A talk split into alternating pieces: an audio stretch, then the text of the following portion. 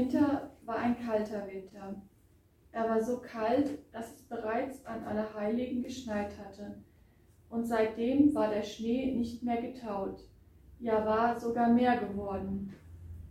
Auch als Konrad an diesem vierten Advent auf dem Wald zulief, umwirbelten ihn dicke Schneeflocken.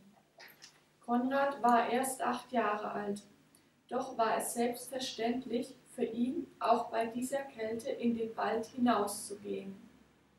Bitte geh in den Wald und sammle Brennholz für deine kleinen Schwestern, dich und mich. Ich kann nicht gehen, denn ich muss das Baby behüten.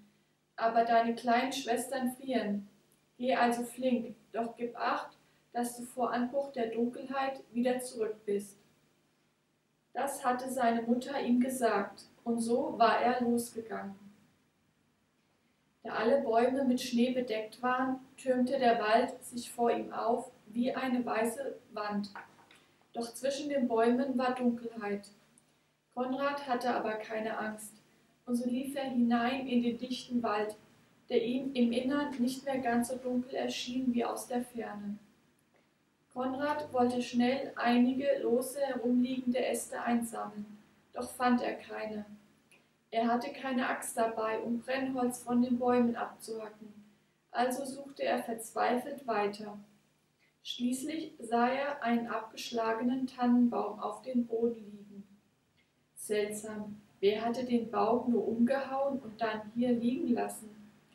Konrad sah sich um und rief, doch da war keine Menschenseele außer ihm selbst.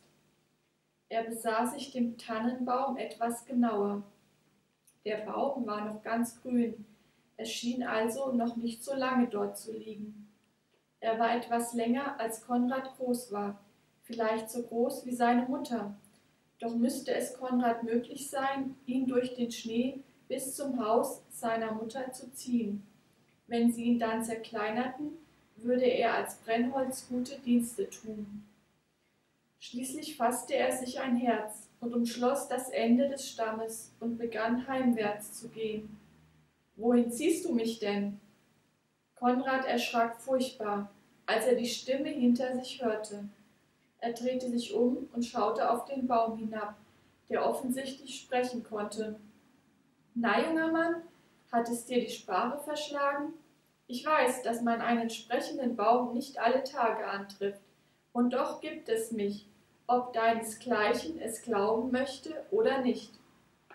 Nun ja, das ist eben das erste Mal, dass ich einen sprechenden Baum getroffen habe. Also, wo ziehst du mich hin?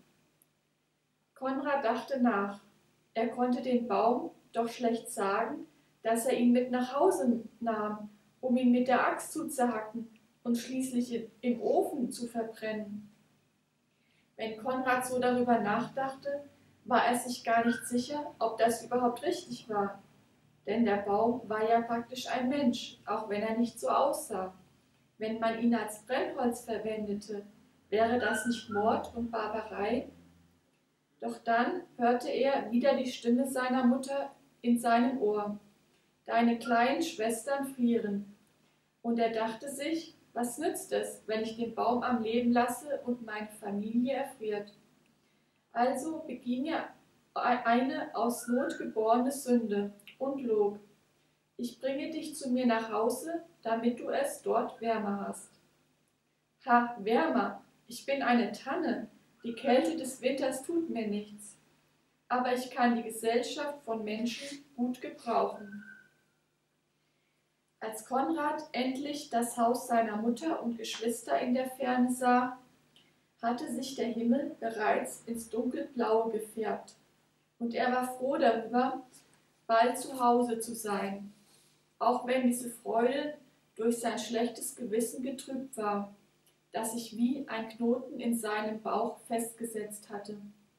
Seine Mutter öffnete die Tür. Ja, ei, was hast du denn da mitgebracht? Das ist ja eine Tanne, sprach seine fünfjährige Schwester Ida, die gerade hinter der Mutter aus der, aus der Hütte lugte. Er zog den Baum mit Hilfe seiner Mutter gerade herein, als der plötzlich begann zu sprechen. Es ist mir eine Freude, Sie alle kennenzulernen. aber sehr viel wärmer als draußen ist es hier auch nicht. Wieso, ne Junge? Hast du mich dann hierher geschleppt? Konrads kleine Schwestern waren ganz begeistert von dem sprechenden Baum. Sofort begannen sie, sich mit ihm zu unterhalten, stellten ihm viele Fragen, und der Baum schien die Aufmerksamkeit der kleinen Mädchen sehr zu genießen. Draußen hatte es bereits stark zu wehen begonnen, und es pfiff durch die Wände ihrer Hütte, als Konrad sprach. Es hilft alles nichts. Wir müssen. Ähm, Konrad brach ab. Sechs Augenpaare schauten zu Konrad herauf. Wir müssen. Wir erfrieren. Du meinst, wir sollten den Baum zerhacken und im Ofen verbrennen? sagte Konrads Mutter, die sich zuletzt das ganze Spektakel aus einer Ecke in der Küche still angesehen hatte. Ja, erwiderte Konrad vor Erleichterung darüber, dass jemand anderes das Unangenehme ausgesprochen hatte, etwas zu laut. Nein, das werden wir nicht, rief Ida. Nein, auf gar keinen Fall, rief die dreijährige Marie.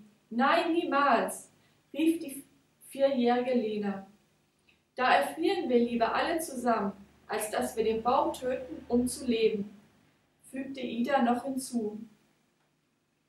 Schließlich gaben Konrad und seine Mutter nach.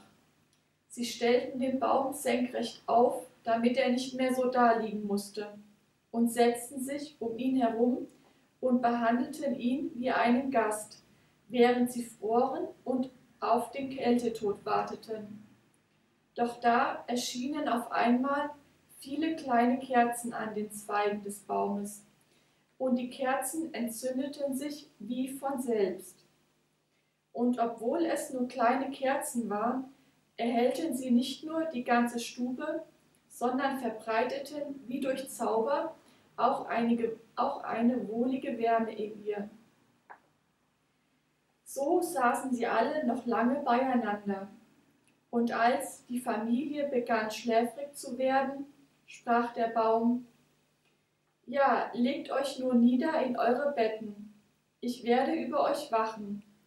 Die Nacht, der Winter und die Welt tut mir nichts, aber ich kann eure Gesellschaft gut gebrauchen.